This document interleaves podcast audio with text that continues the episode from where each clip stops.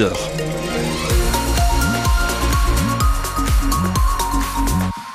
Les infos avec Louise Thoman. Bonjour Louise. Bonjour Thierry, bonjour tout le monde. Le ciel Eh bien, gris c'est Ouais. la couleur de ce vendredi, de la pluie également, nous annonce Météo France dans toute la Franche-Comté. Et des températures douces, euh, 12 degrés à Vesoul, Besançon, Lons-le-Saunier, 8 pour Pontarlier, petite pointe à 10 degrés cet après-midi dans le Haut-Doubs. Après les agriculteurs, les artisans du BTP montent au créneau. Parce que pour eux, rien ne va. Dixit, le patron de la CAPEB de Haute-Saône sur France Bleu Besançon ce matin. Trop de normes, trop de taxes, notamment sur le fameux GNR, le gasoil non routier sur lequel les agriculteurs ont obtenu gain de cause ces dernières semaines.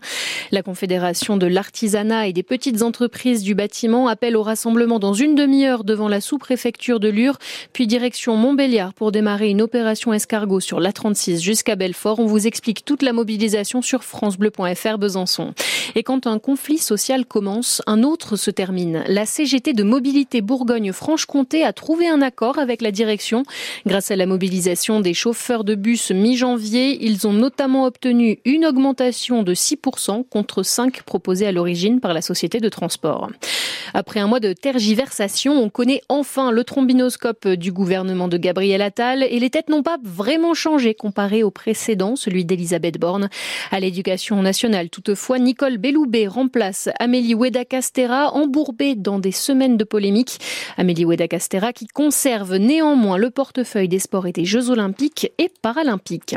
Dans l'académie de Besançon, l'élaboration de la carte scolaire 2024 continue avec un conseil départemental de l'éducation nationale aujourd'hui, une réunion boycottée par la FSU du Doubs, le principal syndicat de l'enseignement qui dénonce la suppression annoncée de 155 postes d'enseignants.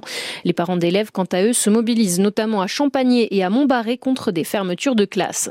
Enfin, après l'or mondial en relais mixte mercredi, les Bleus du biathlon espèrent beaucoup aujourd'hui avec le début des courses individuelles et l'entrée en lice de la franc-comtoise Lou Jean Monod Laurent. Elle s'élancera sur le sprint féminin à 17h20 et même si elle, elle ne s'avance pas à faire des pronostics à France Bleu Besançon, on sait qu'elle peut taper très fort et viser très juste vu son très bon début de saison avec deux victoires et deux podiums.